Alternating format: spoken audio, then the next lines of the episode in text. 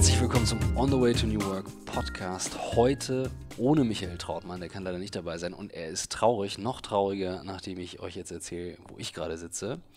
Äh, ich bin nämlich mit Tim Mois bei Zipgate. Herzlich willkommen.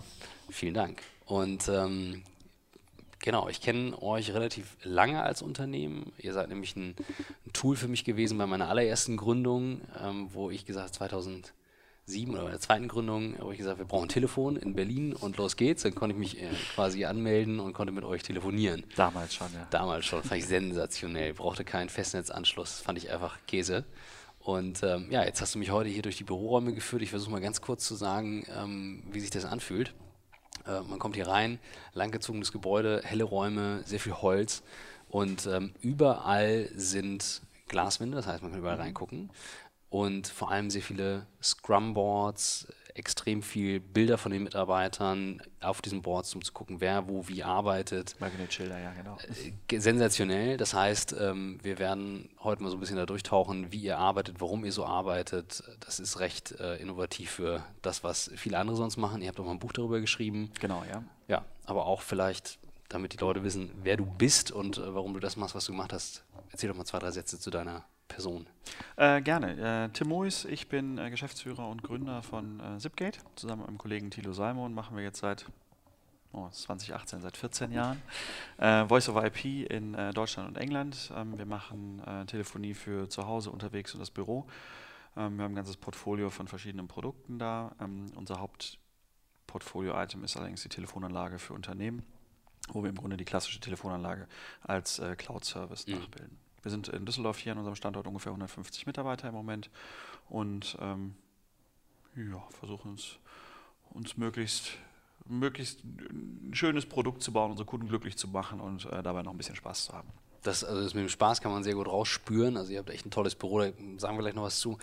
Erzähl doch mal ganz kurz, du hast es mir eben äh, angedeutet, wie das Ganze entstanden ist, weil du bist eigentlich seit 98 äh, an dem Thema dran und seitdem auch Unternehmer, oder? Genau, ja, ich habe äh, 98 meinen Kollegen Tilo Simon kennengelernt. Äh, das war genau zu der Zeitpunkt, als der Telefonmarkt damals liberalisiert wurde, als ähm, einen Tag vorher vier Minuten in den USA telefonieren 20 Mark gekostet haben und einen Tag später vier Minuten in den USA noch äh, eine Mark gekostet mhm. haben.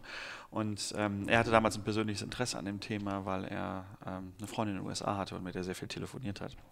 Und deshalb hat er eine Website aufgesetzt, billigertelefonieren.de. Ähm, darüber haben wir uns dann kennengelernt, weil mhm. wir im Campus äh, auf, im gleichen Wohnheim gewohnt haben. Und ähm, dann, nachdem wir uns kennengelernt haben, haben wir dann irgendwann entschieden, da irgendwie weiterzuarbeiten und haben uns dann ein Büro genommen, waren zu zweit und haben dann langsam angefangen zu wachsen, neue Produkte dazu zu nehmen. Wir haben dann äh, ein paar so Verbraucherportale gemacht in den Jahren 99 bis 2001. Ähm, sind dann umgestiegen auf Telekommunikationsthemen, also inhaltlich, haben SMS.de gemacht, da konnte man kurze Nachrichten verschicken, da haben wir teilweise äh, waren wahrscheinlich der größte SMS-Versender in der Republik. Damals war das Thema noch nicht so riesig groß, mhm. als das losging. Ähm, und äh, sind von da aus dann äh, zu so ein paar anderen kleineren Telekommunikationsthemen gewechselt. Und 2004 war dann plötzlich die gesamte Technologie da, die notwendig war, um Voice over IP anzubieten. Und zwar nicht als Software, so wie es das früher auch schon gab, sondern ähm, mit einem richtigen Gerät auf dem Tisch, wo man dann ganz normal telefonieren konnte mit der richtigen Telefonnummer. Und da haben wir uns dann Vollgas reingestürzt und ähm, heute machen wir hier nichts anderes mehr außer Zipgate. Was ich vor allem äh, an euch faszinierend finde, ist eben äh, diese Konsequenz, ich habe das vorhin gesagt, mit der du äh, neue Arbeitsweisen oder New Work, wie eben viele das nennen, durchziehen. Ihr habt ein Buch geschrieben, das heißt 24 Work Hacks. Genau. Ähm, das habe ich tatsächlich, glaube ich, letztes Jahr auf der CeBIT in meiner Hand gehabt. Da hatte ich einen Kaffee getrunken bei euch am Stand, ähm, mich unterhalten, weil wir eben euch kennen toolseitig und auch, auch ähm, viel mit euch arbeiten. Und habe gedacht, so, ach cool, das wusste ich gar nicht. Also das war mir zu dem Zeitpunkt noch völlig unbekannt. Jetzt laufe ich hier durch und habe gedacht, Gott, was bist du für ein Narr? Ähm, hättest du doch mal früher ein bisschen geguckt. Jetzt erzählst du mir gerade, ihr habt pro Jahr wie viele Gäste, die hier euch das, das Büro anschauen? Also wir hatten äh, in 2016 und 2017 jeweils 10.000 Besucher hier. Ähm, und von denen haben wahrscheinlich so 7000 so eine Büroführung mitgemacht, wie du sie gerade auch mitgemacht ja. hast, wo man dann einmal durchläuft und an verschiedenen Stationen so über unsere Arbeitsweise erzählt. Unfassbar. Also äh, finde ich sensationell. Das also kann ich wirklich auch nur, nur weiterempfehlen. Düsseldorf, Innenstadt gut erreichbar. Also, ja, tatsächlich. sollte man sich anschauen. Vor allem, äh, lass uns doch ruhig mal ein bisschen in dieses Thema gehen, Arbeitsweisen. Ähm, mich würde mal interessieren, ähm, und das war gleich am Eingang. Also ich, komm, ich kam hier rein und habe gesehen, ihr habt äh, eine Stempel- Uhr. Also ihr stempelt ja, Zeit. tatsächlich. Die funktioniert auch. Und Bis Windows funktioniert meistens. yes, ist, wo viele sagen, hey, das ist doch so überhaupt null New Work. Ja? So alles frei arbeiten, Vertrauenarbeitszeit. Was ist der Grund dafür, dass du das noch machst?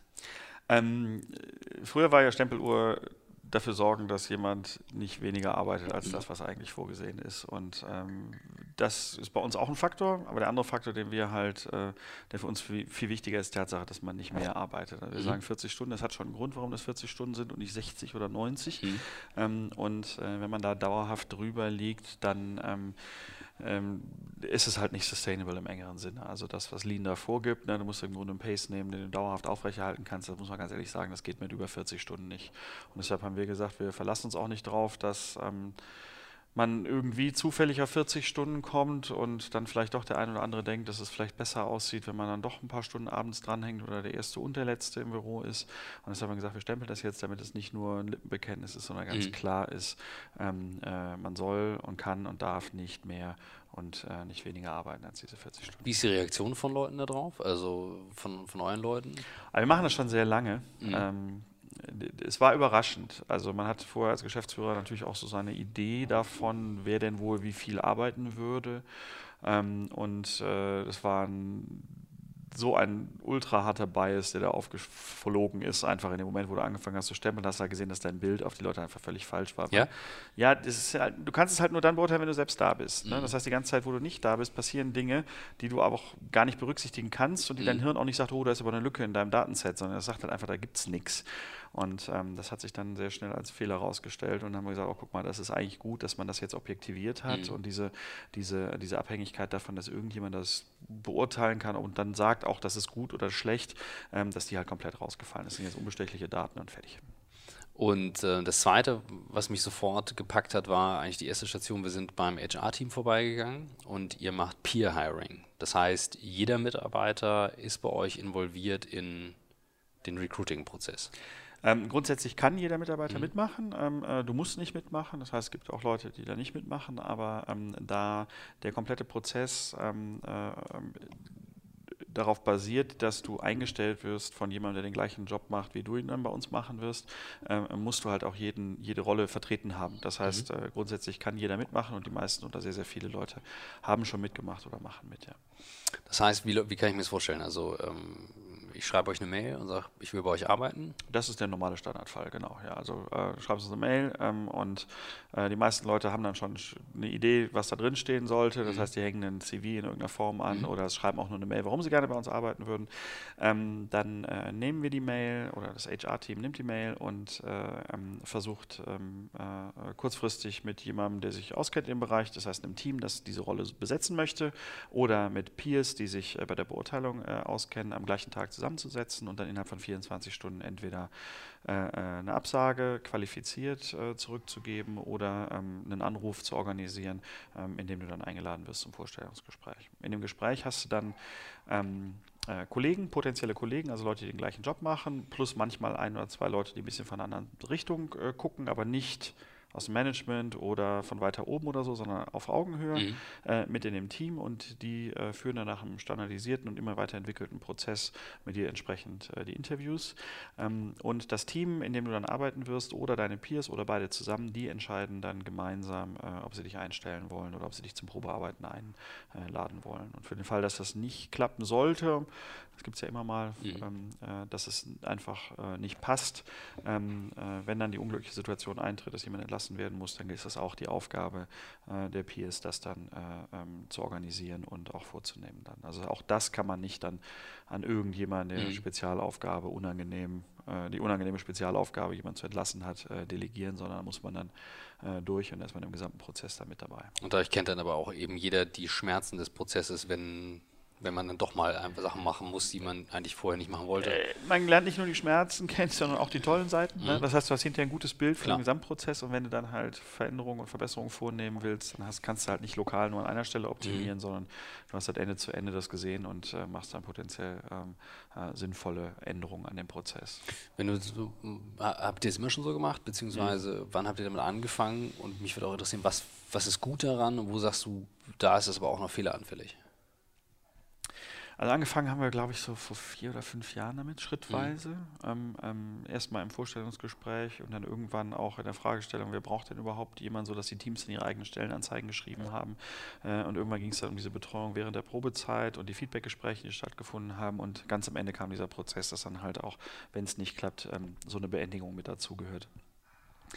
Ähm, im Grunde ist der einzige Flaw von dem Prozess, dass wir ihn noch nicht wirklich richtig zu Ende durchgezogen haben. Also man kann den wahrscheinlich noch radikaler und äh, noch, noch weiter in die Hand, in die Verantwortung des Einzelnen äh, legen und äh, zum Beispiel einfach sicherstellen, dass 100 Prozent aller Mitarbeiter mitmachen. Mhm. Ähm, das wären noch so Dinge, wie man das noch ausreizen könnte. Ähm, äh, grundsätzlich äh, wird so ein Prozess nie besser, indem du jemand aus einer Hierarchie oder so damit reinnimmst, weil dieses Detachment, ähm, das dadurch entsteht, ist halt wirklich einfach gefährlich. Ich habe neulich noch mich mit Mitarbeitern unterhalten habe gesagt, kannst du dir eigentlich noch vorstellen, wie abstrus das früher war, dass ich jemanden mir angeguckt habe, die Bewerbung angeguckt habe, dann mit dem gesprochen habe, dann entschieden habe, dass er eingestellt wird, dann den Arbeitsvertrag unterschrieben habe und dann bei euch angekommen, die Tür aufgemacht habe und den reingeworfen habe und gesagt, euer neuer Kollege. Und dann haben wir beide laut und lang und herzlich gelacht, wie abstrus ja. das eigentlich war, wenn man mal länger drüber mhm. nachdenkt.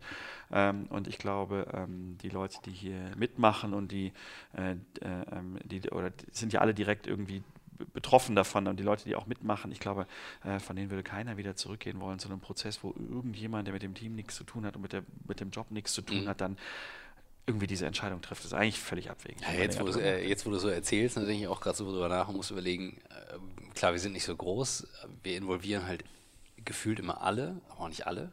Macht bei unserer Größe auch keinen Sinn, aber ähm, es ist schon sehr random teilweise, wer äh, involviert ist. Und, ähm, das, das muss ja gar nicht schlecht sinnvoll. sein. Also was du halt, das Einzige, woraus halt wirklich ankommt, ist einen Prozess zu haben, der äh, verbesserbar ist. Also du musst halt wirklich klare Rahmenbedingungen mhm. haben und du musst ähm, äh, kontinuierlich dran arbeiten an dem Prozess und der muss halt von Leuten, die in dem Prozess unterwegs sind, konsequent verbessert werden. Du kannst dich nicht auf äh, zufällige Ergebnisse, ja. zufällige Beurteilungsebenen und sowas verlassen, sondern du musst halt hinterher ganz klar mit dem Ergebnis rauskommen, dass alles viel, viel besser war, als es vorher war. Mhm. Da muss man, um die Rahmenbedingungen muss man sich kümmern.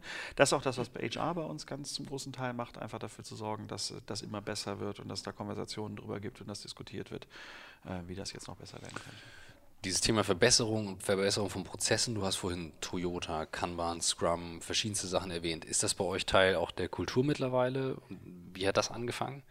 Ja, das ist äh, auf jeden Fall ein ganz elementarer Baustein. Und äh, es gibt hier eine ganze Reihe Leute, die sagen, dass es eigentlich so äh, das eine Ding ist, auf das man am Ende gucken muss. Und wenn das gut funktioniert, dann ergibt sich vieles. Und wenn das nicht gut funktioniert, dann ist es halt schwierig. Wir sind. Ähm, also wir haben 2010 angefangen, ähm, in irgendeiner Art und Weise agil zu arbeiten. Da haben wir mit äh, Scrum angefangen, wie wahrscheinlich die allermeisten Leute in der Softwareentwicklung und ähm, haben dann nicht verstanden, wie es funktioniert, muss man ganz klar sagen. Also ich weiß noch, ich habe 2010 so ein, von meinem Kollegen Christian so ein schmales Bändchen in die Hand bekommen, wo Scrum beschrieben war. Mhm. Ähm, wir hatten damals wirklich äh, strukturelle organisatorische Probleme und waren auf der Suche nach irgendeiner Lösung. Und ich weiß noch, dass, das, kennst du diesen Windows-Sound, wenn man eine falsche Taste drückt, macht so mhm. dumm.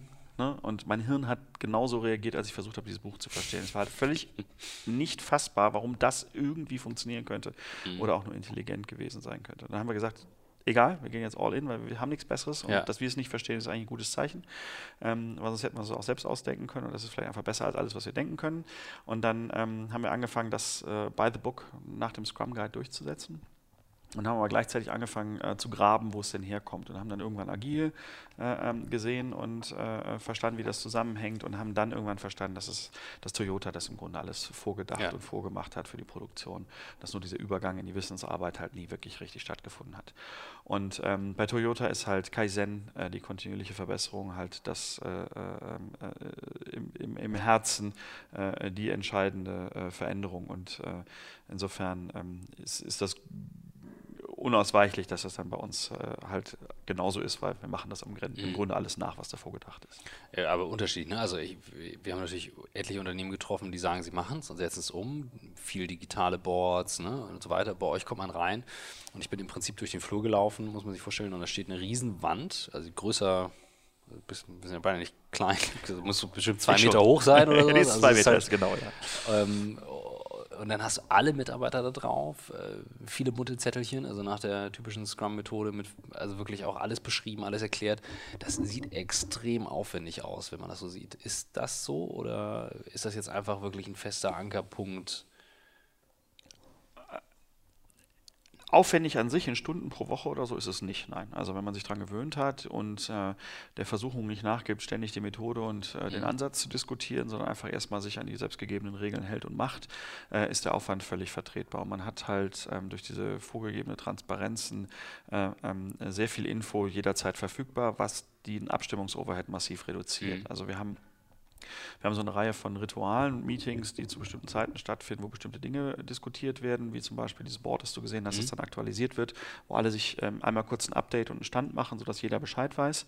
Ähm, alle Mitarbeiter, das heißt, alle sind. Nee, in dem Fall nicht. Also da kann jeder hinkommen, da kann auch jeder mitmachen, ähm, aber grundsätzlich sind die Leute, die diese Zettel aufhängen und äh, wissen, warum die da hängen, mhm. äh, die Gruppe, die sich da erstmal. Okay. Äh, wer, wer, ist es einfach, um sich das vorzustellen? Äh, Im Hauptsache sind es äh, bei uns äh, Product Owner genannt, aber Produktmanager im klassischen mhm. Sinne äh, ähm, jeglicher Couleur, äh, die dann für ihre Themen da zusammenkommen. Also wenn du von einem diesen Zettel die Verantwortung trägst, dass der erfolgreich abgeschlossen wird, ähm, dann bist du äh, besser mal zu dem Termin da, weil das könnte sonst auffallen. Ah, okay, also. ähm, und äh, insofern, äh, ja, da fließt Zeit rein, aber erstens in absolut nicht viel und zweitens spart es ganz wahnsinnig viel ähm, Abstimmungsaufwand und andere Meetings, die man sonst machen müsste, um irgendwie weiterzukommen. Das wäre eben eine Frage gewesen. Wie viel, wie viel habt ihr drumherum noch? Also was ist so die typische Meetingkultur bei euch? Also wir sind jetzt hier durchgelaufen, viele saßen am Sofa oder andere auch in der Küche, ähm, mhm. die ich sensationell gut finde.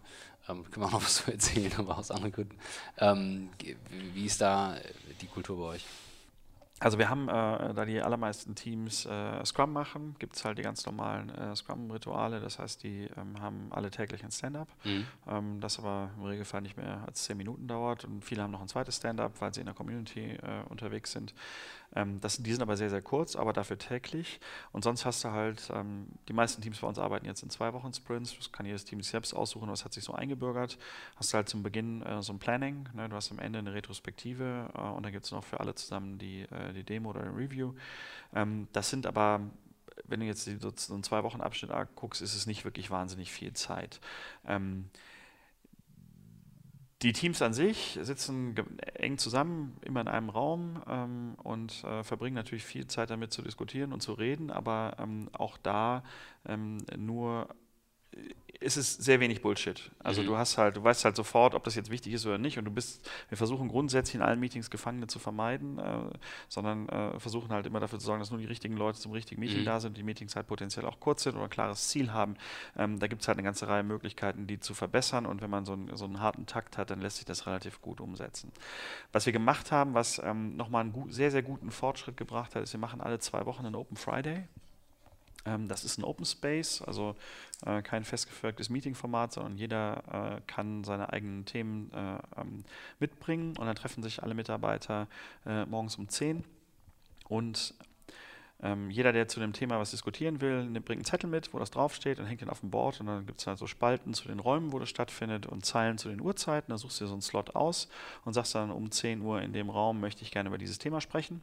Und äh, das ist völlig offen. Also jedes Thema ist okay. Du kannst das aussuchen, was du gerade für am wertvollsten hältst ähm, ohne Beschränkungen, ohne Richtung. Ähm, und gleichzeitig ist es so, dass du auch, ähm, du kannst entweder einen 45-minütigen PowerPoint-Vortrag perfekt vorbereitet äh, tanzen äh, oder du sagst halt einfach nur ein Wort und sagst, äh, wir müssen darüber reden, ich will wissen, was eure Meinung ist und es ist komplett offen. Also das heißt, es gibt keinerlei, wie auch immer gearteten äh, Vorgaben dazu. Was, was, kommt da so raus? Also was sind so Beispiele?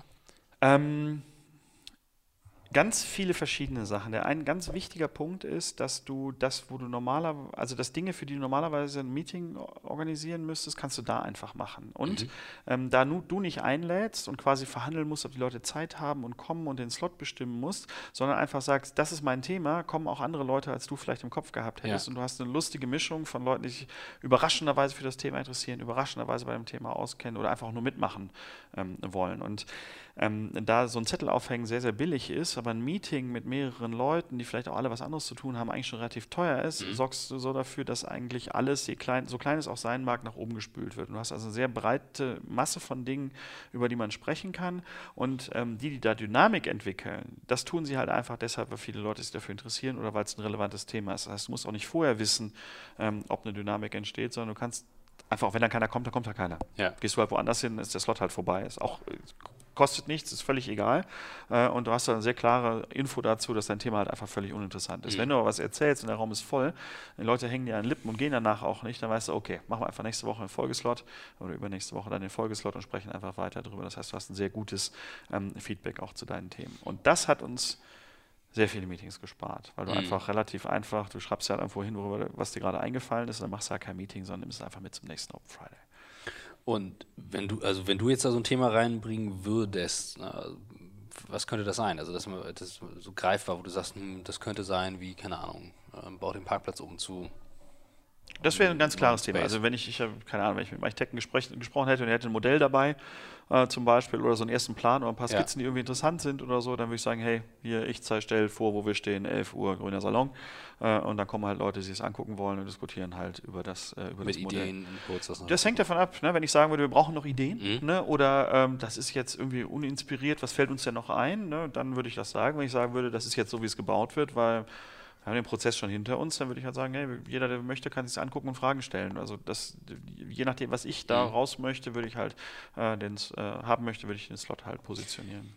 Was mir auffällt, äh, und das fand ich so faszinierend, weil ich sehe momentan viele Unternehmen und viele Unternehmer und ähm, das, meistens ist so dieses, ja, würden wir auch, wenn, oder man könnte doch, aber geht nicht, weil diese Konsequenz ist extrem spürbar. Also habe ich sofort gemerkt, wie wir durchgegangen sind und habe ich gemerkt, Mensch, das ist, das ist konsequent durchgezogen. Ne? Die, die Holzwände äh, passen zur Marke, ähm, ihr habt unten die Küche ähm, mit festangestellten Köchen, ähm, wo du sagst, ne, wir wollen das eben als Teil, dass die Leute es hier haben, hier essen können, aber da, also auch in angenehmer Atmosphäre, das ist null Kantine. Ähm, vorne die Räume, die Stellwände und so weiter. Woher kommt die Konsequenz und war das immer schon so? Ähm, ja und nein. Also ähm, wir machen jetzt seit sieben Jahren äh, Lean und Agil oder seit jetzt acht Jahren Lean und Agil.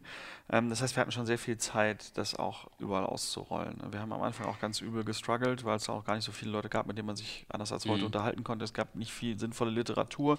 Wir mussten auch ganz viel selbst rausfinden und haben deshalb ähm, ähm, ganz klar viel Aufwand reingesteckt, haben das auch nach vorne gestellt. Organisationsentwicklung war lange Jahre äh, unser Hauptthema und wir haben halt einfach gesehen, dass es halt überhaupt gar keinen Sinn macht, irgendwo aufzuhören. Ne? Also ich kann nicht die Teams dynamisch haben wollen, eigenverantwortlich und denen dann ihre Mitarbeiter vorsetzen. Und wenn du da ein bisschen drüber nachdenkst, dann fallen ja an allen Ecken und Enden halt äh, Konflikte zwischen dem klassischen System mhm. und einer agilen oder lean Organisation auf. Und wir haben einfach gesagt, wir machen da jetzt weiter, ähm, bis wir so an die Ränder kommen und gucken, äh, wie weit man das denn jetzt treiben kann. Ähm, an dem Essen hatten wir immer schon Spaß. Deshalb haben wir die Küche, also wir haben vom ersten Büro an äh, äh, immer zusammen gefrühstückt mhm. äh, und ähm, haben auch immer fest daran geglaubt, dass äh, so eine ähm, so eine Atmosphäre, in der man sich einfach entspannt unterhalten kann, äh, halt für Kommunikation sorgt und äh, Möglichkeiten eröffnet, Kanäle zu eröffnen, die auch für die Arbeit hilfreich sind, die vielleicht sonst nicht gingen. Und ähm, das haben wir jetzt mit der Küche, das ist halt schon sehr schön. Also das macht halt einfach richtig, richtig Bock, mhm. da jeden Tag was anderes zu essen zu bekommen. Ja, das kann ich mir absolut vorstellen und leuchtet mir auch völlig ein. Also im, im Valley sagen ja viele, okay, dann bleiben die Mitarbeiter alle im Büro, dann haben die nur Fitnesscenter und so weiter. Das ist ja bei euch nicht der Fall. Die gehen ja nach Hause nach Hause, mit 40 Stunden Woche. Ja, genau. das ist schon nochmal was anderes. Aber äh, bei dem Thema fällt mir eben ein, ähm, wenn jetzt Leute remote für euch arbeiten, gibt es das? Weil euer Tool ist ja de facto etwas, was Firmen ermöglicht, auch remote zu arbeiten. Bei uns war es damals ein Grund, warum wir gesagt haben, wir machen es mit, mit euch, ähm, weil meine Leute überall verteilt saßen. Mhm. Wir brauchten irgendwie Festnetz und ich wollte es zuteilen. Ähm, ich glaube, wir brauchten sogar eine Faxnummer damals mhm. noch. Äh, uh, genau, die Faxe kamen alle immer bei euch. Und ich habe das Gefühl, das passt eigentlich gar nicht in das Umfeld, wie ihr hier arbeitet, äh, remote. Uh, Remote ist für uns tatsächlich relativ weit weg. Uh, ähm, das hier anwesend sein ähm, gehört normalerweise dazu. Wir haben auch keine Halbzeitstellen äh, und auch keine Mitarbeiter, die irgendwo anders sitzen, ähm, weil wir in den letzten Jahren halt schon relativ klar gesehen haben, dass das halt doch eine massive Einschränkung der Bandbreite bedeutet. Wenn du dir Mühe gibst, dass so ein Team die Möglichkeit hat, sehr viel Zeit miteinander zu verbringen, in einem Raum und nah beieinander und äh, trotzdem auch mal Ruhe zu haben oder sich zu trennen oder irgendwo anders ähm, als Gruppe weiterzuarbeiten, ähm, dann macht es halt überhaupt keinen Sinn, da drei Leute reinzusetzen, die irgendwo anders sitzen und äh, diesen kompletten, ähm, diese, diese Nähe und die Kommunikation, mhm. die da möglich ist, dann doch wieder in, durch eine ganz schmale Pipe versuchen durchzuziehen. Habt ihr es mal probiert? Also gab es mal eine Phase? Also wir haben äh, eine Reihe von Agenturen, mit denen wir zusammenarbeiten, auch Freelancer, die einen Teil der Zeit hier verbringen und teilweise außerhalb, aber es ist ähm, so, dass wir, ähm, dass, dass es immer das Team entscheidet, ob das passt mhm. oder nicht passt. Ähm, und äh, je nachdem, wie es ist, wird das dann auch gemacht, aber es ist halt nicht äh, so, dass wir sagen würden, okay, 30, 30 Prozent der Leute, die wir beschäftigen, äh, sind halt einfach nicht hier, sondern es ist dann halt von dem Team ausgehend jemand, mit dem die extern zusammenarbeiten. Ähm, wir sprechen da regelmäßig drüber. Ne? Ich meine, es gibt Leute, die machen es sehr erfolgreich mhm. ähm, und äh, es gibt jetzt keinen Grund anzunehmen, dass man, wenn man sich da hinterklemmt und sich da Mühe gibt, dass man nicht äh, ein gutes Niveau erreichen könnte. Ähm, es ist für Moment für uns einfach nicht im Fokus, weil das funktioniert schon ziemlich gut, so wie es hier mhm. ist und jetzt sich da eine zweite Technik und zweiten Ansatz drauf tun, wird dann zwar relativ lange dauern und dann auch wieder wehtun zwischendurch. Ja, Vielleicht ist es auch ganz okay, so wie es gerade ist. Finde ich aber noch ein gutes Stichwort, ne? das Wehtun ähm, in dem Prozess, so der Muskelkater auf dem Weg dahin. Ähm, sag noch mal ein bisschen was dazu. Du hast ja gesagt, ihr seid, für euch war Organisationsentwicklung immer ein Riesenthema. Ähm, das heißt, ihr habt gesagt, Mensch, wir müssen es machen. Ähm, wie weh hat es denn getan? Oder wie oft drückt das und zieht das und zwickt das? Das Gute daran ist, dass schon so lange her ist, dass mein Hirn das meiste schon wieder weggerendert hat. Also ähm, am Anfang war es echt übel, muss man sagen. Ja? Also ja, es lag nicht zuletzt daran, dass wir es halt auch inhaltlich nicht verstanden haben. Wir konnten uns halt wirklich nur an so, an so kleinen Sachen orientieren. Unser großes Glück war, dass wir eine exzellente Beratung hatten, die damals mit uns den Einstieg gemacht haben. Ähm, Agile 42 aus Berlin. Andrea Tomassini, der war hier mit äh, seinen Kollegen und hat äh, uns tatsächlich von heute auf morgen äh, in der Produktion auf Scrum umgedreht. Das, äh, das, ohne das hätte das nicht funktioniert. Mhm. Haben, äh, uns war zum Glück klar, dass wir das allein nicht hinkriegen würden, weil wir einfach viel zu sehr in unseren alten Wegen verhaftet waren, als dass wir da hätten rauskommen können. Ähm, aber die, der, das war halt schon so anders als alles, was wir vorher gemacht haben, dass es halt wirklich, wirklich schwierig war. Also ähm, am Anfang da irgendwie auf Speed zu kommen und zu verstehen, was man richtig macht, zu verstehen, was man falsch macht. Ähm, auch allen zu erklären, warum das, was wir bisher für richtig gehalten haben, vielleicht einfach völliger Quatsch war und mhm. so. Ähm, äh, das war schon schwierig. Es haben auch nicht, äh, einige Leute fanden es von Anfang an gut, ganz viele haben äh, ähm, äh, äh mitgemacht und äh, ähm, fanden es mit der Zeit immer besser und einige fanden es auch einfach eine doofe Idee, was ich auch völlig nachvollziehen kann. Muss das nicht eine gute Idee finden, ja. ähm, aber ähm, das rauszufinden und dann zu überlegen, was man denn macht und so, das war schon anstrengend. Habt ihr denn viele Leute verloren? eine ganze Prozess? Reihe, ja. ja? Also ähm, das, das war schon so, ja. Das, wir haben mal gesagt, äh, das geht nicht wieder weg, ne? das ist jetzt mit Konsequenz und wir sehen keinen anderen Weg, als das jetzt durchzuziehen.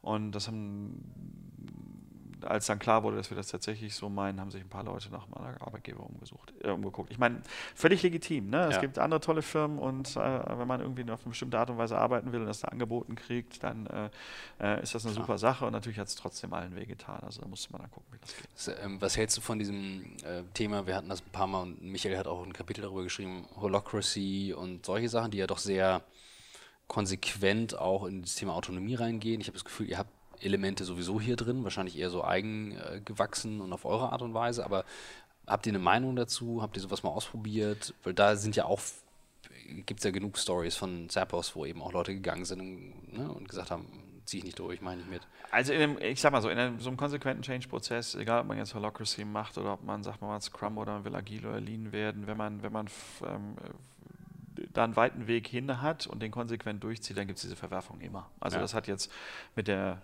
mit der einen oder anderen Methode oder mit dem einen oder anderen Ansatz, äh, glaube ich, nichts zu tun, sondern du musst halt einfach äh, eine große Kursänderung, einen großen Mentalitätsshift hinnehmen und ähm, wenn dir das gerade persönlich nicht liegt, das jetzt zu machen, mhm. ne, dann ähm, geht das halt einfach nicht völlig okay, aber das wird dann nicht funktionieren. Insofern halte ich das jetzt nicht für einen Effekt von Holocracy. Ähm, wir haben das nie gemacht, deshalb kann ich da ähm, äh, nichts zu sagen. Was wir aber finden, ist, dass Scrum so als Einstieg, als Framework mit seiner Prägnanz und Kürze ähm, ähm, halt auf der einen Seite äh, einen sehr schönen Rahmen vorgibt, an dem man mhm. sich gut abarbeiten kann, und auf der anderen Seite ganz viele Sachen so nicht definiert, dass man sich selbst raus überdenken, überlegen muss, wie das denn wohl gehen könnte. Ähm, das ist anspruchsvoll, aber äh, ähm, äh, dynamisch. Ähm, solche Sachen wie Holocracy, ähm, wenn der Text irgendwann unübersichtlich wird, äh, dann ist halt die Frage, wie weit du so eine Policy dann halt durchgesetzt kriegst. Das wäre jetzt der Grund, warum ich nicht mhm. sagen würde, lass uns mal Holocracy probieren, aber äh, es kann sehr gut sein, dass es für viele äh, schon der bessere Weg ist. Okay. Mhm. Ich finde es aber nur spannend, ne? weil es wird ja momentan viel diskutiert, wir haben darüber geschrieben ähm, und Autonomie ist ja bei euch ein großes Stichwort. Ähm, dazu gehört auch Transparenz. Jetzt sind wir eben beim BI-Team vorbeigegangen, die die Zahlen bei euch zusammenschrauben. Und du sagtest, du kannst hier reingehen und im Prinzip als Mitarbeiter jede Zahl erfragen. Außer das ist richtig. Vielleicht irgendwelche super ähm, persönlichen oder ja, Krankheitstage von Mitarbeiter XY oder so. Ja, das genau. geht natürlich nicht, aber das ist vielleicht ein Promille der ja. Zahlen, die es gibt. Ähm, Finde ich super spannend. Riesendiskussionsthema immer wieder. Also gerade weil ja auch moderne Tools wie Slack oder wie Google Drive oder OneDrive oder was auch immer es ermöglichen, du hast eben alle Dokumente und kannst danach suchen und kannst anfangen damit zu arbeiten. Und äh, alte Denke ist natürlich, ah, es ist mein Wissen, ich kann damit was machen, klar, passt nicht rein. Nichtsdestotrotz fühlen sich ja auch für Mitarbeiter komplett transparente Zahlen manchmal komisch an. Also ich glaube, der eine oder andere, könnte ich mir zumindest vorstellen, fühlt sich damit erstmal unwohl oder muss sich daran gewöhnen. Ähm, das würde mich sehr interessieren. Wie war da der Prozess? Wie kommt das an und wie wird damit gearbeitet? Du hast auch von den Reports erzählt. Das finde ich sehr, sehr spannend. Ähm, also die, die einzige Problematik, die wir am Anfang gesehen haben, als wir gesagt haben, komm, lass mal überlegen, ob wir das nicht machen, ähm, oder der Konflikt, der eigentlich aufgetaucht ist, dass wir gesagt haben, die Teams müssen eigenverantwortlich und selbstbestimmt in der Lage sein, äh, sinnvolle Produkte zu liefern oder sinnvolle Features mhm. zu liefern. Aber sie müssen im Grunde verantwortungsvoll äh, äh, mit den Ressourcen umgehen und daraus dann Ergebnisse erzielen. Und dann im gleichen Satz zu sagen, und, und die machen das alle gemeinsam, ne, als, als Team halt und nicht als Gruppe von Einzelkämpfern. Ähm, und da ist auch nicht nur der eine für verantwortlich, sondern jeder trägt die Verantwortung. Äh, und dann gleichzeitig zu sagen, ja, aber die Zahl, die ihr dafür braucht, damit ihr das machen könnt, die bekommt ihr nicht. Ja. Ähm, das war halt relativ offensichtlicher mhm. Schwachsinn. Ähm, und ähm, da haben wir gesagt, okay, Policy, äh, versuchen einen unsere Präferenz ist immer No Policy. Ne? Das heißt, wenn wir einfach keine hätten, was würde dann passieren? Und ähm, die einzige Fragestellung war halt eigentlich nur, ja, wenn dann irgendjemand die Daten nimmt und den Wettbewerb schickt. Ähm, und da haben wir überlegt, ehrlich, wenn jemand so ein Ding nehmen würde, den Wettbewerb schicken würde, dann wird er zwar sehen, wie es uns geht, ja. aber das ist eh nicht geheim. Und äh, was wir machen und was wir vorhaben, steht da nicht drin. Mhm. Ne? Und dass, wenn er jetzt einen Wert findet, der bei uns besser ist als bei ihm, dann schön. Und wenn er es andersrum findet, dann gut für ihn. Also mhm. ähm, da wird halt nichts Schlimmes äh, draus passieren mhm. in dem Moment. Und da haben wir gesagt, ja gut, wenn er überhaupt nichts zu verlieren ist, dann haben wir eigentlich nur was zu gewinnen und dann haben wir das gemacht und das war ähm, überhaupt gar kein Problem. Ganz im Gegenteil, es ist sehr, ich glaube, es ist sehr angenehm, dass man äh, nie vor eine Policy-Hürde stößt, sondern halt einfach äh, jederzeit alles bekommen kann. Und ihr habt so einen Report, der automatisch verschickt wird, sagtest du, oder der vom Team aufbereitet wird und genau. verschickt wird? Also ähm, es gibt so, wir haben so drei Kategorien von Zahlen. Es gibt einmal die Zahlen, die das Team erhebt, um selbst zu erkennen, ob sie auf dem richtigen Weg sind. Gerade so in Experimenten, neue Produkte, neue Features, funktioniert das, das, das was mhm. die Kunden wollen. Brauchst du im Grunde ähm, äh, so eine One Metric That Matters, die mhm. du ganz vorne hast, auf die du jeden Tag guckst und die sich hoffentlich jeden Tag verändert. Äh, die erheben die Teams selbst, für die sind auch alleine verantwortlich. Die haben Tools, wo du die reinwerfen kannst. Kannst du auch publizieren, kannst du auch nicht tun, das ist äh, Aufgabe des Teams. Aber ähm, die Sachen, die man über einen längeren Zeitraum von äh, vielleicht Wochen und Monaten beobachten will, die macht das BI-Team. Und äh, das ist so ein 150-seitiger Report, der konzentriert sich zentral auf, äh, auf Business-Zahlen und bricht das runter auf die einzelnen Produkte und ähm, äh, hat auch so einen Company View. Da haben wir zum Beispiel bei Buffer so, eine, so ein View geklaut, äh, der sagt, wenn 10 Euro, die wir vom Kunden bekommen, wie verteilen die sich, äh, auf welche Kostenblöcke verteilen die sich, mhm. ähm, der immer aktuell vorne drauf ist, sodass man so eine Idee bekommt, in welche Richtung das Geld denn dann fließt. Ähm, und der steht ja, hier kann ich das ja mal sagen, ne? wir nutzen Yammer, Profi-Talk zu dem Thema. Äh, äh, wir nutzen neben Slack äh, äh, äh, für den Chat, nutzen wir Yammer so als mhm. Äh, quasi internes Facebook. Ja. Ähm, dann, nicht wirklich gut funktionierende Software, die nicht besser geworden ist, dadurch, dass Microsoft Yammer übernommen hat, muss man ganz klar dazu sagen, dass die jetzt vor letzte Woche ich glaube, einen ganzen Tag ausgefallen sind, Ui. die App nie funktioniert, äh, äh, hat uns trotzdem bisher nicht davon abgehalten, es zu nutzen, weil der Content da drin ist halt wertvoll ja. ist. Ja. Und ähm, da posten wir dann einen Report rein, kannst ja. einfach runterladen und äh, gucken. 150 Zahlen ist ja schon ein Brett, äh, 150 Seiten ist ein Brett. Also ja gut, aber es ist nicht so schlimm, wie es sich anhört. Du musst okay. sie nicht alle durchgucken, sondern wenn du jetzt, äh, ähm, keine Ahnung, du arbeitest äh, vor allen Dingen am Produkt XY, äh, dann sind das halt diese 15 Seiten mhm. in diesem Abschnitt, wo dann alles drinsteht. Ne? Oder wenn dich halt äh, Personalentwicklung interessiert, dann guckst du halt woanders nach. Das heißt also, ähm, ich habe jetzt gestern zum ersten Mal seit Monaten den wieder komplett von vorne mhm. bis hinten durchgeguckt. Also man muss äh, es gibt auch Sachen, wo einfach nicht so viel Bewegung drin ist, wo erst wieder Bewegung reinkommen wird. Aber trotzdem ist alles da und wenn du was anderes haben willst, dann sagst du den Herrn einfach, was du haben mhm. möchtest und dann kriegst du das. Hammer, finde ich sensationell. Also ich habe eh schon hier eine ganze Spickzettelliste voll mit Ideen. Wo kriegst du deine Ideen her? Sind das andere Firmen? Sind es Bücher? Äh, andere Unternehmer? Wo, wo ziehst du solche Sachen her, ähm, die ihr umsetzt? Ähm, alles, was du gerade gesagt hast und alles, was geht. Also ähm, es ist tatsächlich, ähm, ich mache das, also im Kern in den letzten Jahren vorangetrieben habe ich es mit meinen beiden Kollegen Jens und Basti.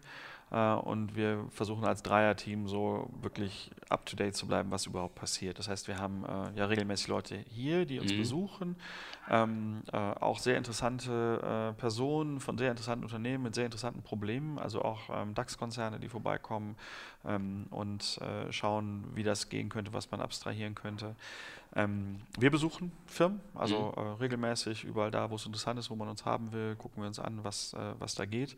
Und natürlich äh, folgen wir der aktuellen Literatur, den relevanten Blogs und äh, gucken, was passiert. Gib mir ein paar Beispiele. Also was sind Firmen, von denen du sagen würdest, die sollte man sich in Deutschland angucken, die findest du gut als Vorbilder oder da kann man was abgucken? Und was sind vielleicht Firmen, du hast Buffer gerade genannt, ähm, die in diesem Kontext immer wieder ein gutes Beispiel sind, ähm, ja, Buffer, im Ausland. Die Buffer zum Beispiel finde ich äh, einfach exzellent, wie die da quasi aus ihrer, aus ihrer Transparenzgeschichte Content Marketing machen, mhm. sodass man global den Brand äh, äh, für, für ihr Produkt kennt, was äh, total schön ist. Äh, ähm, ja, dann äh, Fog Creek natürlich, ähm, hier Basecamp, Signal vs. Noise, mit allem, was sie machen und gemacht haben. Früher 37 Signals, ne? jetzt Basecamp. Genau, jetzt Basecamp, mhm. genau, das Blog ist Signal vs. Noise. Mhm. Ähm, äh, ähm, da, da, passiert natürlich äh, wahnsinnig viel. Ähm, es gibt ganz viele Einzelkämpfer, die immer wieder mit spannenden Themen auftauchen. Mhm. Hacker News ist ähm, jeden Morgen mindestens zwei Sachen, wo du denkst, ach guck mal, das ist interessant, das ist jetzt gar nicht im größeren Kontext, sondern eine, eine, eine, Sache, die so singulär ähm, auftaucht.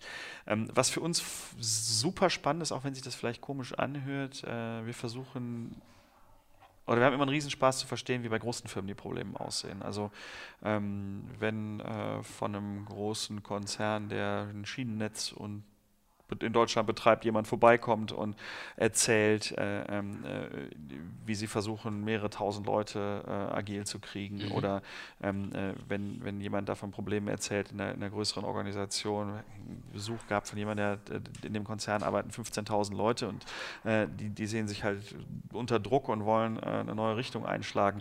Ähm, das sind natürlich überhaupt nicht unsere Probleme, nicht im, Konkre nicht im Konkreten, aber diese Abstraktion, die die da machen, ähm, äh, ist super hilfreich, um so zu überlegen, was denn so die nächste Richtung, der nächste äh, Rahmen sein könnte. Das äh, finde ich persönlich äh, total spannend. Und generell ist es halt, wenn du zwei Stunden mit jemandem Zeit hast, der dir erzählt, was bei ihm gut läuft und was bei ihm schlecht mhm. läuft, der irgendwas Interessantes macht, das muss gar nicht nah bei uns sein. Je näher das an uns ist, desto langweiliger ist das eigentlich. Leute, die genauso drauf sind wie wir, dann treffen wir uns auf einen Kaffee, und unterhalten wir uns, mhm. dann äh, äh, finden wir irgendwas spannend und dann reden wir zehn Minuten drüber und dann haben wir uns nicht mehr viel zu erzählen, weil wir eh auf dem gleichen Stand sind. Aber dich mit einem äh, Pigmenthersteller zu unterhalten, der dann erzählt, mhm. dass er äh, irgendwie in 120 Ländern dieses äh, Zeug unter, äh, raushauen muss und dann Schwierigkeiten hat, die Standorte in Bezug auf die Produktinfos up-to-date zu halten und so, dann denkst du, ach guck mal, da kann man mal länger drüber nachdenken. Das ist doch, mhm. Äh, das ist doch irgendwie spannend. Insofern von allen Seiten auch gerne gegen den Strich gebürstet. Ähm, äh, versuchen wir uns da auszutauschen und den Blick möglichst offen zu halten. Bist du da selber viel unterwegs für?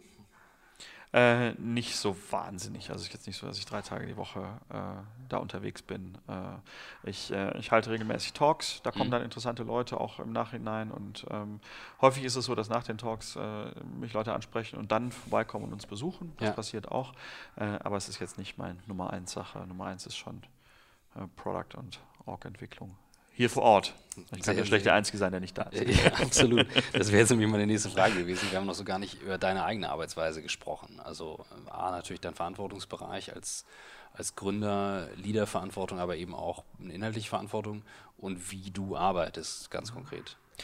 Ähm, ja, auch hier vor Ort, genauso wie alle anderen auch. Ähm, ich äh, versuche vor allen Dingen mit äh, meinem Kollegen Bastian Jenso im Moment, äh, das ist unser Thema seit einem halben, dreiviertel Jahr ungefähr, ähm, äh, Strategie greifbar zu machen. Also unser Ziel ist eine ähm, highly aligned, loosely coupled Org. Das heißt, wir, wir gehen davon aus, dass ähm, man diese Abhängigkeit, wie sie zwischen Abteilungen existiert, ähm, äh, nicht haben will, sondern dass die, dass die einzelnen Einheiten möglichst nicht streng miteinander verbunden sind oder in einem Ablauf hintereinander geschaltet sind, sondern eigenständig sind.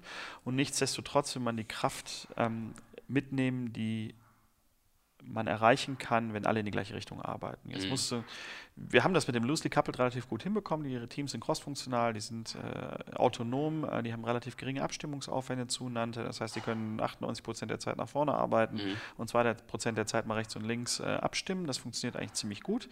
Ähm, aber dieses highly aligned, dass äh, äh, man schnell Entscheidungen treffen kann, die einen auf den richtigen Weg bringen und der nebenan, unabhängig von der Diskussion, auch eine Entscheidung treffen kann, die in genau die gleiche Richtung zielt. Da können wir echt noch eine Menge rausholen. Und äh, wie man das mit allen diskutiert, mit allen erarbeitet, da neue, Ansch neue äh, Richtungen aufnimmt äh, und alte Sachen trotzdem nicht vergisst, das ist so das Thema, mit dem wir uns gerade auseinandersetzen. Wo gibt es da Vorbilder, wo du sagst, die gehen in die Richtung oder gibt es Beispiele von? Also große, große erfolgreiche Konzerne haben das im Regelfall in place, zumindest mhm. äh, ähm, äh, bis zu einer gewissen Hierarchiestufe. Ähm, äh, die, die, haben auch, ähm, sind auch nicht zuletzt deshalb groß, weil sie so eine klare Idee haben, wo sie sein wollen, auch in 100 Jahren. Oder mhm. Softbank hat jetzt eine 300-Jahres-Vision rausgegeben. Ich meine, 300 Jahre? 300 Jahre. Was haben die, weiß ich gar nicht, was haben die als, weißt du das? Den Menschen mit Software eine bessere Welt ermöglichen. Okay. Irgendwas. Also, okay, aber 300 Jahre ist eine Ansage. Ja, 300 Jahre heißt, da muss echt mal drüber nachdenken, was das jetzt bedeutet, allein, dass es 300 Jahre sind. Das und Gedankenspiel ist interessant. Genau, ne? natürlich, okay, um nichts anderes geht's. Ne? Aber, ja. äh, die, und auch dieses Commitment auf, äh, äh auf die Unendlichkeit oder zumindest über das, über das Leben des Einzelnen hinaus mhm. äh, äh, ähm, äh, einen Impact zu haben. Ähm, das, das, steckt da schon drin. Das heißt, das ist was, was normalerweise bei kleinen Unternehmen nicht so präzise ist, äh, mhm. bei uns auch nicht, muss man ganz klar sagen. Ähm, und wir würden das gerne halt einfach äh, viel besser hinkriegen. Kleine Unternehmen, die das gut im Griff haben, äh, die sind auch überproportional erfolgreich, muss man sagen. Insofern hoffen wir, dass da noch, noch ein großer Spaß für uns drin liegt. Ähm, und im Rahmen der am Ende wenn du so ein, wir wollen halt, dass intrinsische Motivation der Haupttreiber mhm. ist, dafür überhaupt morgens herzukommen. Ne? Und ähm, je mehr du da rausholst und äh, je klarer Purpose in mhm. diesem Rahmen ist, desto einfacher ist es halt mit, äh, mit einem Grinsen im Gesicht abends wieder nach Hause zu gehen. Und ähm, Purpose äh, würdest du halt aus diesem Alignment ziehen, aus der Idee, Absolut, was ja. du bekommen ja. möchtest. Und ähm, Hast du den für dich? Also hast du einen persönlichen Purpose, wo du sagst, das ist dein Why, warum du morgens aufstehst und das machst? Also du bist super konsequent, du ziehst das durch. Es ist mit sehr viel Liebe hier alles gemacht. Das ist schon äh, toll, also toll zu sehen. Also es war schon zu spüren, als man reingekommen ist. Was, was ist dein, dein Also eine ganz wichtige, grundlegende Sache, ähm, die, die auch über das Business hier hinausgeht ähm, oder über den konkreten Geschäftszweck, den wir hier machen, den wir hier verfolgen, Ich fange mal andersrum an. Ähm, mein Vater, der hat seinen Job geliebt. Der war total begeistert von seinem Job. Mhm. Fachlich herausgefordert, intellektuell herausgefordert. Er fand das wirklich super. Ähm, und er ist auch sein ganzes Leben bei seinem Arbeitgeber geblieben. Ähm, und äh, trotzdem gab es so eine Situation irgendwann Mitte der 80er, dass er abends nach Hause gekommen war, wirklich stinkend wütend. Mhm. Und ähm, an dem Tag war eine Betriebsversammlung und der Chef hatte sich dann auf die Bühne gestellt und gesagt, wir sind doch eine große Familie. Mein Vater hat wirklich komplett die Kontenance verloren, weil genau diese Sachen, die so aus der Familie kommen, äh, wie ähm, äh, Vertrauen, Respekt, das waren die Sachen, die er da regelmäßig äh, vermisst hat. Und man hat echt gemerkt, dass dieses Bild, ähm, äh, das das Unternehmen von sich hatte und dass mein Vater, der das eigentlich seinen Job gerne mochte, davon hatte, dass es total weit auseinander lag. Und in dieser Lücke war irgendwie ganz viel Unzufriedenheit. Und ähm, als Thiel und ich damals angefangen haben zu arbeiten, zusammenzuarbeiten, war uns eigentlich immer klar, dass wir versuchen müssen, zu einem Punkt zu kommen, wo man, wenn man aufs Arbeitsleben oder aufs ganze Leben zurückguckt, die Zeit, die man hier verbracht hat, nicht bereuen muss, sondern mhm. sagen muss, okay, das war super, da habe ich was gelernt, das hat mich herausgefordert, da war, keine Ahnung, da ist irgendwas passiert, äh, was, äh, äh was mich zufrieden gemacht hat, wo ich Mensch war oder wie auch immer man das ausdrücken will, ohne da so hochtrabend zu werden. Einfach, wo mhm. einfach ein bisschen Spannung in der Luft liegt und was passiert. Ähm, und das ist eigentlich das, was, was uns auch ermöglicht hat, das hier so konsequent umzusehen. Also die Suche danach, dass das irgendwie äh, ein Spaß ist, herumzuhängen und äh, auch die Kunden glücklich zu machen und äh, neue Sachen zu machen Mhm. und andere Sachen zu machen und immer an die Grenze dessen zu gehen, was gerade geht. Das ist so im Kern. Das ist das auch alles nochmal für das Produkt, aber das ist vielleicht zu viel. ja, absolut, absolut. Wie gesagt, äh, heute ist ja, ne, ich bin, Michael sagt immer, ich bin der, ich bin unser Toolmaster, was gar nicht, so- mittlerweile haben wir alle be- beides, ne? Aber ähm, ich versuche immer zu überlegen, wenn, wenn er jetzt nicht da ist, das wäre so ein Thema, das würde ihn umtreiben. So, er würde sagen, so, was ist dein Why, was ist dein Warum? Ne? Also er liebt auch diesen Simon Sinek Talk, ähm, den ich Ja, sehr genau. gut finde, weil er natürlich auch Menschen dazu challenge und auch Firmen dazu challenge, das zu suchen. Er hat mir sehr geholfen damals in der Firma. Genau. Ähm, wir haben sehr junge Zuhörer. Also wir haben gehört, Wie jung? äh, also elf ähm, ist wohl die jüngste oder zwölf, ähm, kam wohl auf einer Konferenz auf Michael zu ähm, und hatten das angesprochen. Seitdem fragen wir auch immer, was würdest du Auf Snapchat ähm, machen. ja, sowieso, ja genau, ich muss ihn nachher auf Snapchat adden. Ähm, nein, aber was würdest du äh, einem 15-Jährigen heute mitgeben? Sagen wir 15, so, wo man sagt, so noch in der Schule, am Gucken, äh, ein paar Sachen schon gesehen, sehr technologiegetrieben. Was, was würdest du sagen, Mensch, das würde ich raten, empfehlen? Wir haben ja alles dabei gehabt, ne? mit Schule abbrechen, über ähm, was nebenbei machen, durchziehen.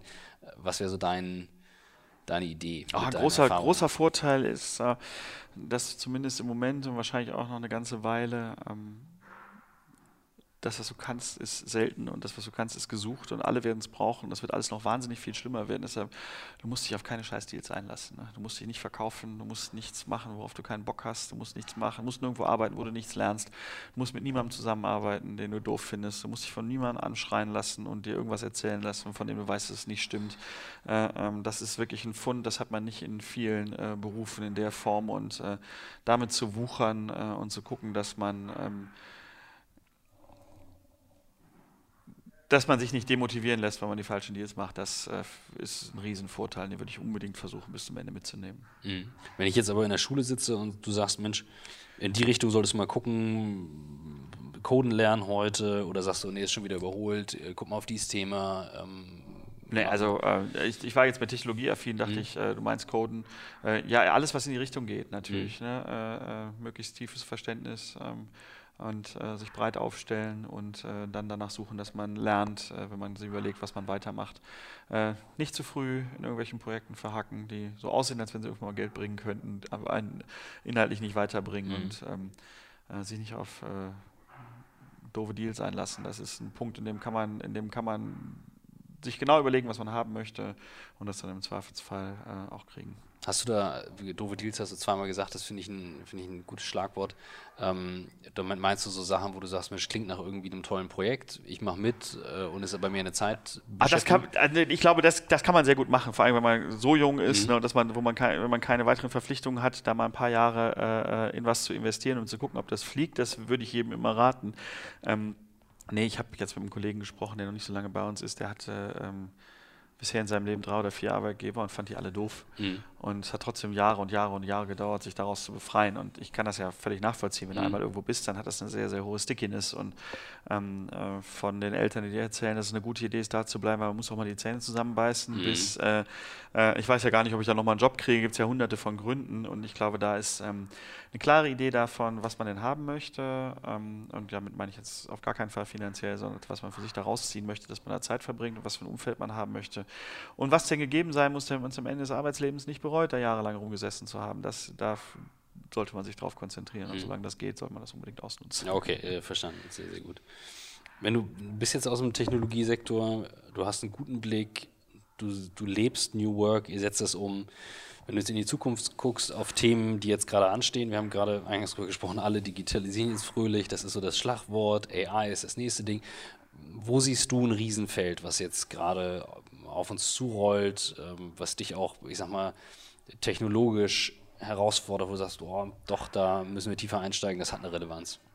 Stefan hat gesagt, ich soll sagen Ripple, weil der Kurs heute so gefallen ist und sein Portfolio Arsch. Nein, äh, äh, äh, Blockchain ist natürlich der, äh, der eine Satz, den man an dieser Stelle Äh, sagen muss, okay. wenn man äh, die Keywords triggern will. Ja. Ähm, ehrlich gesagt, ähm, vor fünf oder zehn Jahren hätte ich da eine klare Meinung zu gehabt. Okay. Ich muss ganz ehrlich sagen, ich habe keine Ahnung, ob die Geschwindigkeit der Veränderung nicht schon so hoch ist, ähm, dass Vorhersagen eigentlich unnötig geworden sind. Ich meine, AI, was. ne, Es wird irgendwann der Tag kommen, wo wir sagen, oh, jetzt haben wir verpasst, dass Mhm. es jetzt alles übernommen hat. Ähm, und das ist vielleicht gar nicht mehr so weit weg, wenn man sich anguckt, wie die ganzen Sprachassistenten äh, ähm, an jeder Ecke lauern und man schon gar kein, äh, tatsächlich überhaupt gar keine Möglichkeit hat mehr, äh, nicht überall verarbeitet zu sein. Sich anguckt, äh, wie die Chinesen bis 2020 die totale Überwachung umgesetzt haben wollen. Ich meine, das ist noch zwei Jahre. Ne, das ist nicht mehr lang. Und ähm, mhm. ich bin jetzt ehrlich gesagt ähm, weiß ich nicht, ob noch irgendwas da ist, wo man sagen kann, dass man sich darauf konzentrieren soll. Weil es einfach so wahnsinnig schnell geht. Ne? Also Weil es so wahnsinnig schnell geht ja. und so grundlegende Sachen auch da sind. Also ob man in fünf oder sieben Jahren nicht unglaublich Verwerfungen in den Jobfeldern äh, durch AI hat, finde ich halt völlig unklar. Also könnte mhm. sein. Muss nicht. Ne? Ich meine, mhm. wann kommt Self-Driving? Vierte Stufe. Wann? Keine Ahnung. Übernächstes mhm. Jahr oder vielleicht doch erst in 15. Ich meine, es wird halt Riesenveränderungen geben, die ganz kurz vor der Haustür stehen können oder doch noch eine ganze Weile warten können. Und mit den Rezepten der letzten 20 Jahre wird man sich da nicht aufstellen können. Ich finde den Punkt mit der Geschwindigkeit faszinierend, ne? weil also zu unserer eigenen Erfahrung das, mit dem Thema Smartphones damals zu alten Geräten, wir haben das bei dem An- und Verkauf äh, gemerkt, wie schnell das gewechselt hat. Das mhm. war schon relativ schnell, das waren ein paar Monate. Und ähm, jetzt reden viele von AI, dabei haben es alle schon auf den Telefonen die ganze Spracherkennung, die ganzen äh, Amazon Echo-Themen. Ich darf das A-Wort nicht mehr sagen, sonst gehen hier immer die ganzen Geräte los. Echo oder Alexa? Alexa. genau. Also machen wir auch okay Google für die anderen, die Google zu Hause laufen haben. Ähm, genau, also das, das Thema Geschwindigkeit, das fällt immer stärker auf und damit sind aber Menschen natürlich auch teilweise echt überfordert. Also das ist so etwas, was ich merke, wenn ich mich mit Leuten unterhalte, die sagen, sorry, ich komme da einfach nicht mehr mit hinterher, weil mit welchem Thema sollst du dich jetzt befassen? Ähm, und da wird es da wird's dann wieder doch im Kern tief menschlich, weil im Kern sind das Technologien, die ja Arbeit besser machen sollen, anders machen, uns irgendwie ne, beeinflussen. Wenn ich jetzt bei dir anfangen würde und sage, Mensch, mich treibt das doch sehr um, gib mir noch mal irgendwie Lektüre, womit ich warm werden kann. Nicht jetzt unbedingt Lektüre, um Scrum zu lernen oder mhm. euch zu verstehen, sondern gib mir mal Bücher mit, die dich geprägt haben, wo du sagst, lies mal und das löst was aus, das macht was mit dir. Mhm. Ähm, also wenn man, wenn man äh, von dem ganzen Fachbegriffszeug erstmal überhaupt nicht sehen will, nur einfach ein Verständnis dafür kriegen will, was passieren will, da gibt es ein Buch, das heißt Und mittags gehe ich heim ist von einem äh, süddeutschen äh, Hersteller von Befestigungssystemen für Lkw, so Zogurte und mhm. sowas. Mhm. Ähm, und der hat, äh, was er in dem Buch nicht erwähnt, aber was offensichtlich ist, äh, halt Lean Production von Toyota radikal umgesetzt. Und ähm, er beschreibt halt äh, in dem Buch ähm, äh, sehr verständlich, äh, was für positive Effekte bestimmte Arbeitsweisen haben. Das kann man gut weglesen. Mhm. Und wenn man so einen allerersten Einstieg braucht, was man, der einem sagt, was man vielleicht bekommen kann, wenn man jetzt den Weg gehen möchte, äh, ist es dafür ähm, super. Dann gibt es ähm, von Richard Sheridan, Joy Inc. Mhm. Ähm, äh, Richard hat eine Softwarefirma, Menlo Innovations in Ann Arbor in Michigan. Und äh, die arbeiten halt für äh, Kunden äh, Softwareprojekte ab und ähm, die haben auch eine sehr radikale Linie und agile Arbeitsweise umgesetzt. Sie machen die Pairen zum Beispiel ausschließlich in Zweierpaaren, egal was sie tun, immer von morgens bis abends in jeglicher Rolle. Ähm, und der hat auch ein, äh, wie ich finde, auch im Englischen sehr gut zu lesendes, äh, fantastisch geschriebenes äh, ähm, Buch ähm, rausgebracht, wo er ähm, auch anhand von Geschichten ähm, den Ist-Zustand äh, beschreibt. Ganz wunderbar zu lesen, hat äh, auch solche, also ähm, er macht dann solche Herleitungen, äh, warum zum Beispiel Kopfhörer bei Ihnen im Unternehmen eine der ganz wenigen Sachen sind, wo es eine Policy gibt, die sind nämlich verboten. Ähm, und warum die keine einzige Wand im Büro haben und warum er in Ann Arbor, obwohl das in der quasi in der Provinz ist, exzellente Leute bekommt, äh, in einem Büro, das keine Fenster hat und unter einer Tiefgarage ist. Und äh, äh, das Buch äh, macht das so magisch, stellt das so magisch dar. Ähm, und ich kenne ganz viele Leute, die da waren, sich das angeguckt haben, die sagen, alles wäre fantastisch. Ähm, das kann ich äh, auch dringend empfehlen. Dafür hat, das hat auch keine technischen, äh, hat keine technischen Voraussetzungen. Man muss also nicht irgendwelche Frameworks vorher kennen oder so. Ähm, ein Buch, das man unbedingt gelesen haben muss, wenn man sich dem Thema irgendwie nähern möchte äh, und mit den beiden durch ist, ist tatsächlich die die Übersetzung in die Produktion oder die, die Herkunft aus der Produktion, äh, Womack, uh, The Machine That Changed the World. Ähm, das ist halt so das Urbuch ähm, ähm, äh, zum Thema Lean. Also der Womack hat die äh, Arbeiten geschrieben mit seinen 150 äh, Studenten, äh, ähm, ist er halt zu Toyota gefahren und hat da komplett Anfang der 90er analysiert, wie Lean funktioniert, ähm, hat dann halt wissenschaftliche Arbeiten darüber geschrieben und hat das dann in diesem Buch, das glaube ich der meistverkaufte Business das meistverkaufte Businessbuch aller Zeiten ist, ähm, äh, greifbar beschrieben. Da sind so ein paar Tabellen drin und ein paar Schaubilder, die mhm. sind nicht so wahnsinnig wichtig, aber er beschreibt halt zum Beispiel, wie bei Mercedes zur gleichen Zeit immer hunderte und tausende von Autos in der Nachbearbeitung standen und bei Toyota null. Und rechnet dann halt vor, warum äh, Mercedes damit äh, wahnsinnig viel äh, teurer sein muss als Toyota und warum Toyota in den USA dann mit den besseren und billigeren Autos den kompletten Markt aufgerollt hat. Also wenn man sich irgendwie für Wirtschaft interessiert und irgendwas mit greifbaren Produktionen zu tun haben will, das muss man einfach gelesen haben, als die mhm. absolute Grundlage ist. Und dann als viertes natürlich 24 Workhacks, auf die wir gerne früher gekommen äh, unser Coffee Table Buch, ähm, äh, das ähm, ja eigentlich auch nur mit einem Schwung von Bildern ähm, einen Eindruck davon vermittelt, ja. was man bekommen kann, um ein bisschen kurzen Text. Tu, das habe ich, hab ich war gelesen, jetzt shameless, aber es ja. war ja, äh, nein, nein, nein, völlig, ist völlig tatsächlich legitim. in der Form äh, gibt es das völlig legitim. Sehr cool. War die anderen äh, keins war bisher dabei. Das finde ich immer wieder faszinierend. Also dass ich, jeder hat auf das Thema eine andere Perspektive und das finde ich, find ich unglaublich gut. Ich wollte irgendwas noch fragen, ich habe es vergessen. Ich habe dir gerade, äh, ich hing dir gerade an den Lippen, als du über Toyota gesprochen hast in dem Prozess. Ähm, also ich habe mich richtig gefreut, dich heute kennenlernen zu dürfen und auch mal hier sein zu dürfen. Das hat richtig Spaß gemacht und äh, ich hoffe doch sehr, dass der eine oder andere heute was rausziehen konnte. Kommentiert, wenn ihr Fragen habt. Äh, wir legen nochmal nach. Ähm, wir antworten sonst auch im Zweifelsfall. Ich vermute, dich findet man online sehr gut auch. Relativ problemlos, ja. In den vielen Kanälen. Insofern äh, tut das und äh, ja, vielen Dank für die Zeit. Sehr, sehr gerne. Freut mich, dass du da warst.